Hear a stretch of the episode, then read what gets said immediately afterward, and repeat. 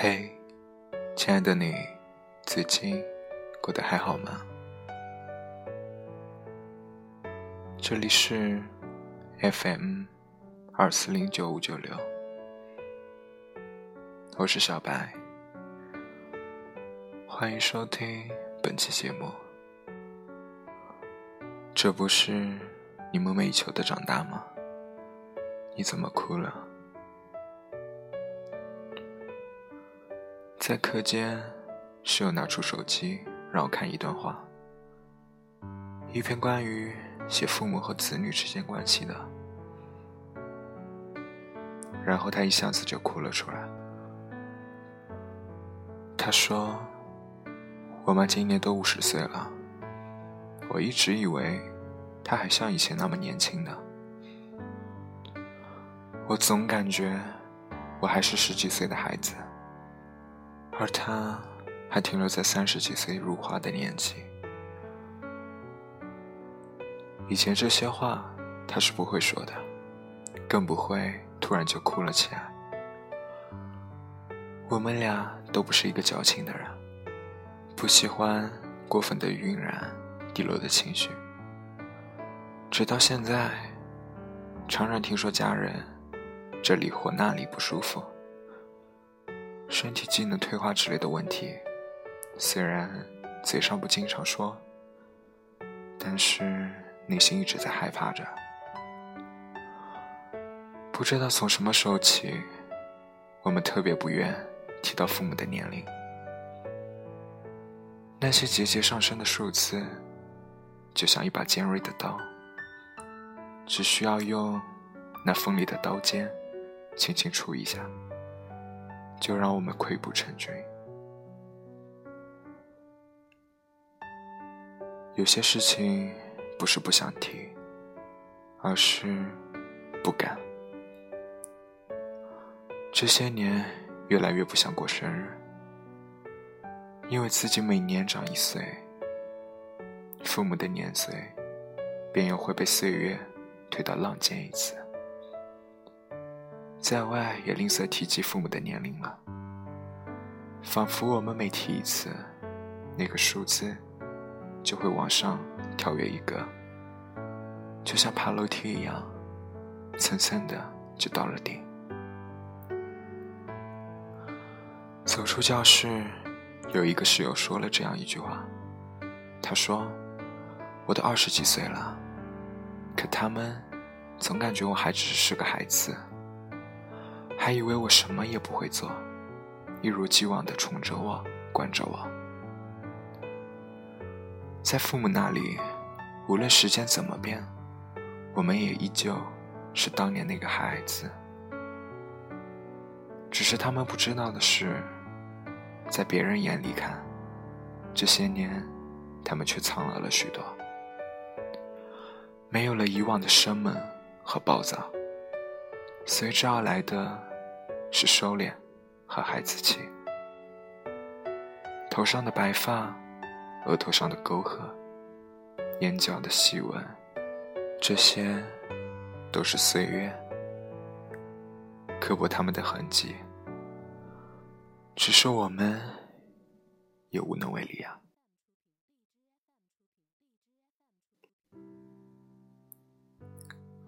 这些印记。无时无刻都在提醒着我们，我们的成长是由身边最亲近人的青春年华置换而来的。只是这种置换，并不是等价的。它用我们快速生长的几年时间，磨掉了父母年轻时候全部的骄傲，他们的脾气、心情、经历。健康，而我们成长的步伐，也远远不及父母衰老的速度。二十几岁的我们，依旧给不了父母衣食无忧的生活，大多数时候，还得让他们为我们继续操心劳累着，想想就很心疼。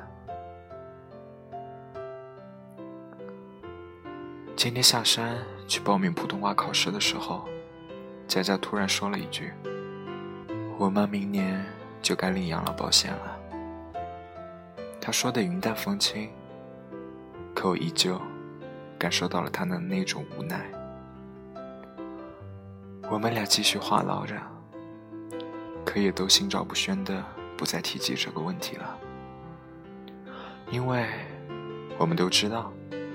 如今的父母早就不像当初那般年轻气盛了，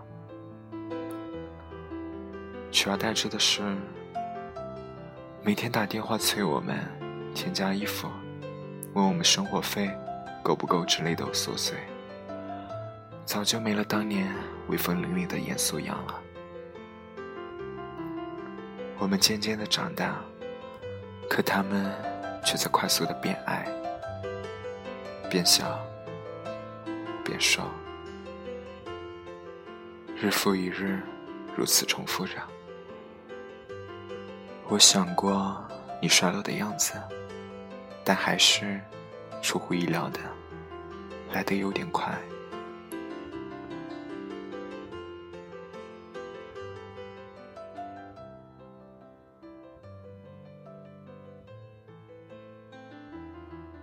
之前国庆回家。翻了相册一看，偶然翻到了我爸妈年轻时候的照片。我打趣的说了一句：“没看出来呀，这两人年轻的时候还挺登对的呀。”我妈自信满满的说：“那是，我当年年轻的时候，可也是队上的一枝花呢。”说完，一个人在那不好意思的笑着。然后跟我细数着他年轻时候的貌美和精明。那时候，我妈就像个孩子一样，满心期待的等着我的夸赞和崇拜。那一瞬间，我猛然明白了，爸妈只是年龄上老了，可他们也依然还爱美，依然想要有人心疼着。只是时光。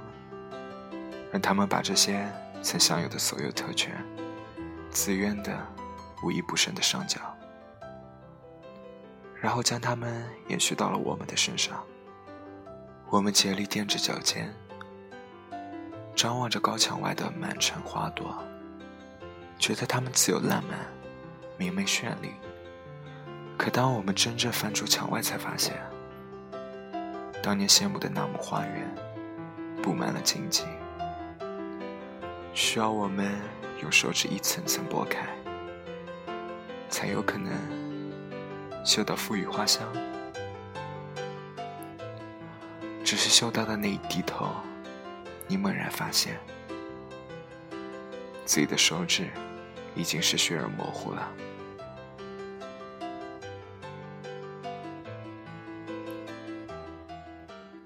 小时候，坐在屋前的秋千摇晃着。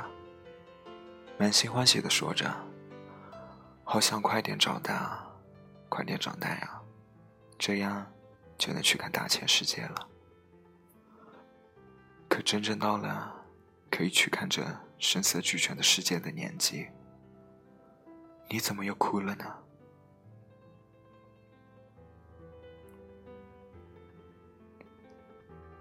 那时候，巴不得有一个时光机，嗖的一下。把我们推进花花绿绿的成人世界，踩着滴滴答答的高跟鞋，学着精英班的样子挥斥方遒，然后将自己的洋洋自得毫无保留的呈现给自己的父母，让他们为之骄傲。当年想用的，并不是长大本身。而是想要某种超能力，能够去随心而为，也能去保护想要保护的人。可真正到了这个年龄，才发现，我们并没有去做自己想做的事情，也依旧没能成为一个很厉害的人。和那个一直等着。拿着奖杯跑去满城炫耀的人，却再也跑不动了。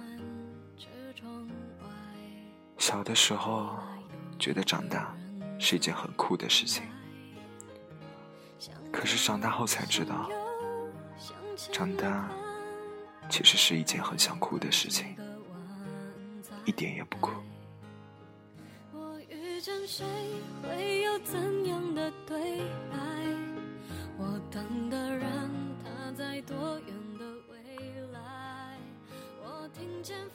前几天，姐姐打电话告诉我说：“爸妈让你不要顾及他们，毕业后想去那个地方就自己去。”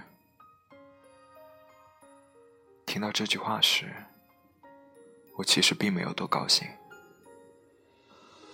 是啊，这就是我梦寐以求的长大，心心念念的自由。可等我们真正有机会触及到他们的时候，我却萎缩了。不是不敢，是不忍心。就像断了线的风筝，前盘是没了，可任凭怎么用力，都飞不去想去的地方。就像脱了缰的野马，自由是有了。可怎么齐头奔跑，都不会像以往那般热气腾腾了。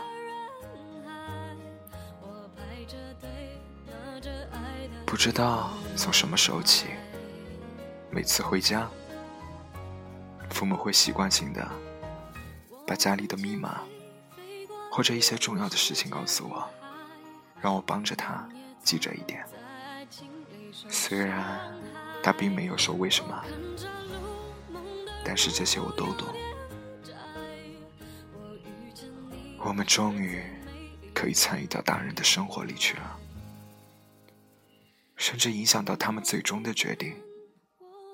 可这也并不是一件多么值得庆幸的事呀。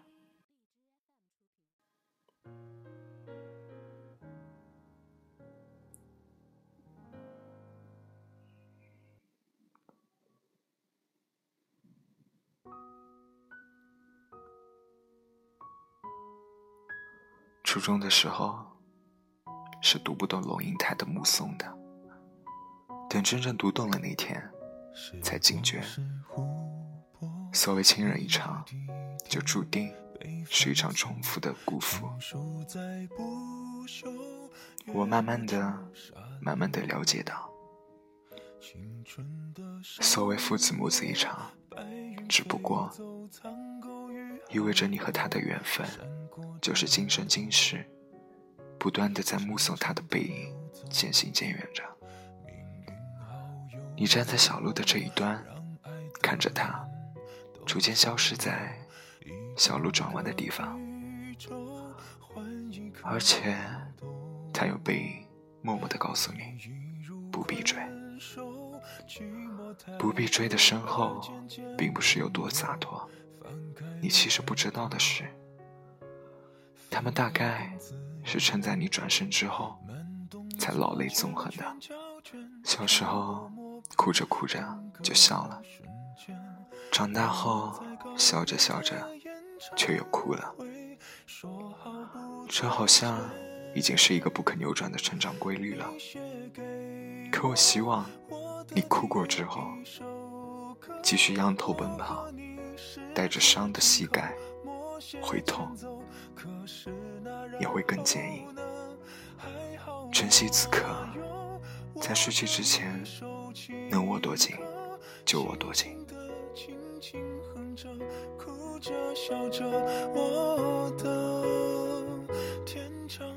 我是小白，本期节目就到这里，咱们下期再见，拜拜。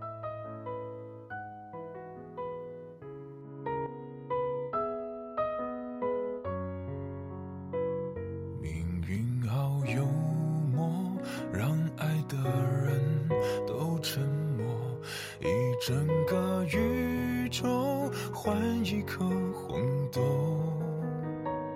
回忆如困兽，寂寞。太久而渐渐温柔，放开了拳头，反而更自由。长镜头越来越远，越来越远，时隔好几年，我们在怀念的演唱会，礼貌的吻别。你写给我我的第一首歌，我和你十指紧扣，默写前奏。可是那然后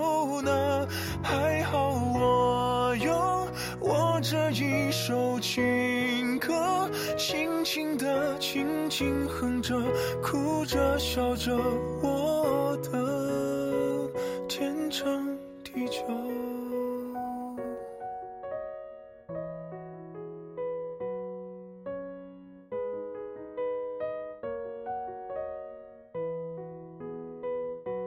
陪我唱